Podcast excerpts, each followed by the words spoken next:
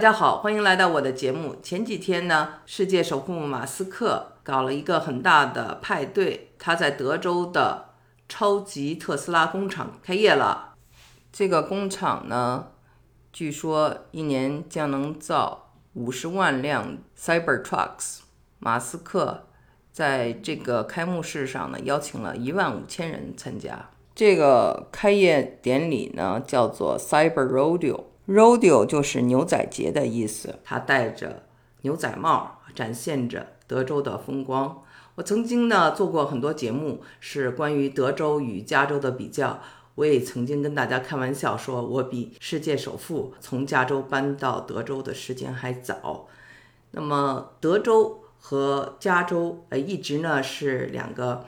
比较较劲儿的州啊，那到底是德州好还是加州好？各有什么不同？那今天呢，我想这个话题呢，再跟大家聊一聊。那么我请来我八十岁的老母，让她呢讲讲她的看法。因为呢，她到了德州大概有一个月吧，所以她的目光还是非常的新鲜的。她的角度呢，是她的这个一个老人的角度。好的，那现在听她怎么说。听众朋友们好。我从加州来到德州，在加州我感觉的就是一眼望去，望一会儿就被山给挡住了。在德州呢，一望无际一，大平原，没有山阻挡，眼界非常开阔。加州呢，一出去遇到的人，他们都是民主党的，而德州这儿呢，共和党的人多，民主党也有，但人少。在加州呢，人都有一个习惯，爱晒太阳，把自己晒得黑黑的，肤色成古铜色，觉得那就是健康，那就是美，财富，说明你有钱去旅游去健身。所以人到了加州以后都不爱晒太阳，把自己晒得黑黑的。另外，加州呢，开发的地方不多了，都被开发了，现在再想开发没多少地儿了，尤其福瑞蒙呀湾区那一块儿。房子建的都拥挤的，可是来到德州呢，我看到这儿房子盖得非常漂亮，而且价格也不贵，所以最近呢，好多加州的朋友，他们都把他们在加州的房子卖掉，来德州来买房子。加州一套房子几百万，拿着现金来这儿能卖好多套，甚至比他那的房子还更高级更好。那房子因为有地震。大部分盖的都是木板拼接的那种房，这儿的房子啊，不管里边是什么的，也可能也是木板搭的，跟加州一样的，但是外边都是砖头的，给人感觉到经风雨，很坚固，很漂亮，都是那尖顶的，这是我感觉最深的。第一个来这儿看到的，就觉得这儿的房子盖的真漂亮。那我给大家补充一下，我妈妈说的，人们喜欢晒得比较黑，那这个呢就叫做 wholesome lifestyle，翻译成中文呢叫做乐活生活方式。那么家中人非常崇尚的呢就是锻炼，呃晒太阳、日光浴，然后做瑜伽。有时候还要冥想、吃素等等，呃，身材呀，啊，还有这个肤色呀，确实呢，都是他们这些中产阶级或者中产阶级以上的人比较看重的。德州的牛肉特别的出名，所以呢，啊，这儿的人呢很少吃素，他们喜欢吃牛肉。我经常看大片的地，也不种庄稼，也不种蔬菜，就让它长着草，可能是这牛多的关系，适合于放牧。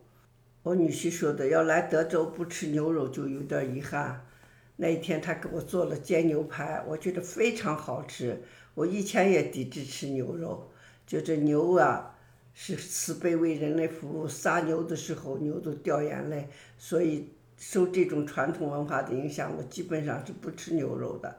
可是到了这儿了以后，吃了牛肉觉得那么好吃，吃了第一次还想吃第二次。说到这个。杀牛啊，我就想跟大家再补充一下，我以前讲过啊，在美国，当年呢，早期的欧洲移民，嗯，来了北美呢，就是用猎枪打这个水牛，当游戏一样，看谁能杀的水牛多啊。水牛叫做 buffalo。关于美国文化，我们探讨过美国的野性与理性。那么这个野性就是拥枪，德州更是拥枪族的人特别多的一个州，而且呢，有很多人呢喜欢打猎。像那天呢，我们跟一群老太太聊天儿，有一个老太太就跟我们讲说，她的这个孩子都非常喜欢打猎。那她的孙女儿呢，交了一个男朋友到他们家，然后看了一下他们家家里头摆的都是各种鹿头啊、呃熊头啊，还有羚羊啊等等啊，就是这些标本，这是他未来的岳父岳母打猎嗯打下来的。当时那个小孩就有点紧张，觉得哇，这个父母都是用枪的，那是不是将来对我也会很厉害？把这件事情呢当做一个故事讲，但是也反映出了德州的这个民风呢比较彪悍。呃，当然他在民风比较彪悍的同时呢，他也还算朴实。对我感觉到德州的人最大的特点跟他的土地一样，看不到大气朴实。直来直去。另外，我在这见到的华人跟在加州华人的不同，加州见到的华人基本都是老人，华人一般移民都想到加州嘛，一个是旧金山，一个是洛杉矶，在这儿遇到的大部分都是中年年轻的移民，他们在这儿闯一片天地都很成功，有的当老板，生活很好，不亚于这土生土长的白人。而且这儿的那中国城也很气派，呃，要吃啥都有，像呃江浙会馆呀，像孔夫子悦来呀，东海酒家这些。昨天带我们去的一个地方是喝下午茶的，鸡尾酒下午茶，环境非常优雅。那么高档地方人一会儿就挤满了，我们去的时候都没有座位了，只好在外边溜达一会儿。他们。有空位子马上打电话通知我们，环境非常好，很优雅，灯也很讲究，座位也很讲究，便于约会呀、聊天都很方便。吃的东西呢，虽然贵，但很优雅，很高档，很讲究，弄得很漂亮，精致的很。到华人超市呀、附近超市都方便的很买东西。生活绝对不成问题。我记得你跟我讲说，天苍苍，野茫茫，风吹草低见牛羊。那您就说，好像跟这个内蒙啊，您在的青海啊这些地方啊，都有点像哈。我就觉得我呃呃成长期间是在青海上学嘛，但是到了德州以后，我就看呀，还大片的土地，宽阔的，就有点像青海的。但是它又融入了现代化的东西，这样道路很宽，汽车不断。各种各样的车，这样的人好像对车还都挺讲究的。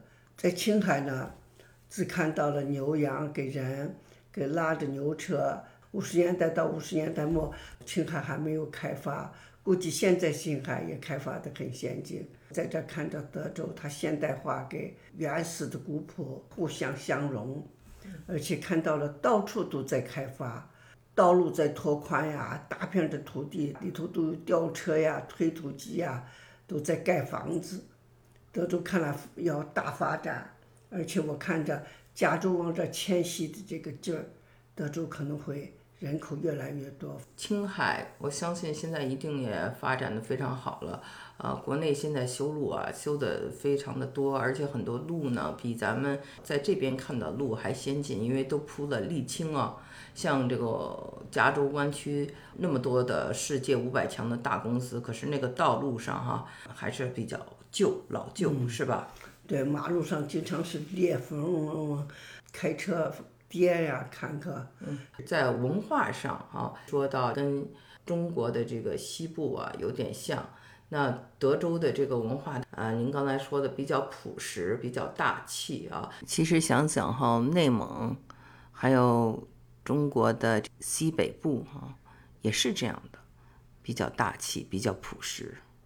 呃，那天去看了，开了几个小时车，到了看那个蓝帽花，当时我心里就觉得这草花有啥看的哈，这还算是州花。结果到了以后一看，它成群成片，气势磅礴，觉着也是非常可观的。给当初第一眼看到就这小花，绝对是不一样的感受。而且他们带我到那个公园，一个地方开会的会址，就是连玻璃窗都没有，都是木头板子四周钉着，桌子还不如一般现在家庭的餐桌高档吧，很原始的。说就在那开会，成立了孤星国，是不是叫孤星国？嗯，对，这个萨斯共和国也叫孤星共和国。嗯，嗯，整整在那独立了九年。我说哟，这这个地方那就是很了不起，德州的一个创始地儿，这从此开启了德州在世界上慢慢都有名了。后来美国把它收编了，把这个孤星国收编了，成为它的一个州。现在这个州很大很大，对，从面积上来说，应该是美国大陆上第一大州，整个的美国的第二大州，第一大是阿拉斯加。人员会越来越多，以后发展会越来越快，因为这土地成本低，而且呢房子建的漂亮又便宜，所以人都会大量往这迁移的。现在我看已经是开始。对，妈，你观察的很对。从加州搬到德州，或者从其他州搬到德州的人越来越多了。加州迁徙啊，除了房子贵以外，还有一个整个物价贵的没谱。现在加州的油啊，一加仑是六块九毛九，德州才才三块多钱，不到四块钱。一起到超市买东西啊，加州东西明显贵的呀，百分之一百、百分之二百，有的就甚至涨。也没人管，没人干涉，没人游行。但是到了德州以后啊，到了超市，虽然据德州当地的人也说物价涨得很多，但是我看了一下，比起加州还是强多了。这也是加州人往这迁徙的一个原因。老百姓嘛，关心他的菜篮子，尤其是这个美国人对油价好像是特别的敏感。对，油价、房价，这都是。他们很敏感的问题，这这人你看，房价一便宜，每家都有好几部车，车也都很好。加州一般来说，顶多两部三部的，好多部车的不多，但不像这儿都开着豪车大车。对，这边人啊喜欢开皮卡。我那天啊帮我修水管水管工聊，他的那辆皮卡也要六万美金。还有一次呢，我跟我的修房子的一个中国人聊天啊，嗯，来美国没多久，他是开一辆那个奔驰的房车改造的工具车，那么一个呃工具车也要六万美金。当然了，因为呢这个油价在德州比较便宜，所以呢，呃大家喜欢买排量比较大的车，环保意识呢就稍微差一些，所以呢我。之前呢，节目一开始就讲这个特斯拉要做电动的皮卡车，在德州卖，不知道将来会怎么样。但是总的来说呢，加州人环保意识非常的强，比较注重环保、低碳的生活。再一个，确实是这个油油价太贵了，所以呢，很多人就也买了电动车。德州虽然物价很便宜，生活也很好，但是。少数族裔的人在美国整个来说，在哪生存都比较难。在加州就发生华人挨打、亚裔人挨打、遭抢劫呀、遭暴力啊这些事件。在德州，因为我刚来，还没有深入了解具体情况。川普上台以后啊，种族主义非常严重，华裔的后代以后生活会越难越难以生存。少数族裔的人都有着感觉一种。紧迫压迫感，他们就想起来，必须得抗争，得大家团结起来，拧成一股绳，用选票来说话。不仅是华裔的人，这个印度裔的人、非裔的人，这些人都团结在一起，拧成一股绳，力量才能强大。我参加一个派对，有些人就是他们感觉到他们做的最自豪的一件事，就是把川普拉下马。是川普在台上只执政了四年。美国一开始衰败，在世界上谁都不相信美国。美国说话不像过去一帮小弟都跟着，现在说话不太有人听。如果再当选四年，说美国可能要亡国。他们已经意识到这一点，所以他们就聚集起来，用选票说话。这些人呢，他们都是义工。他们参加这些呢，也没有什么收入，也都是利用自己的业余时间寄一些明信片呐、或者是给一些选民打电话。他们做了很多义务的工作，都是普普通通的老百姓，但是呢，他们很有公民意识。看到他们做这些，我还很感动的。我说在这儿的华裔人啊，他们为自己抗争，为后代抗争。他们这些人是会被历史记住的，功不可没。是的，虽然是普通人，但是他们做的事儿，把特朗普拉下马，就有他们做出的贡献。所以我就说，华人的后代、少数族裔人都会记住你们的这些功绩，你们这些功不可没，你们是功臣。以上谈的这些都是我一些初步的看法和见解。因为只有一个月的时间，没有时间去深入了解德州，所以可能也有说的不对的地方，请大家批评指正。好，谢谢。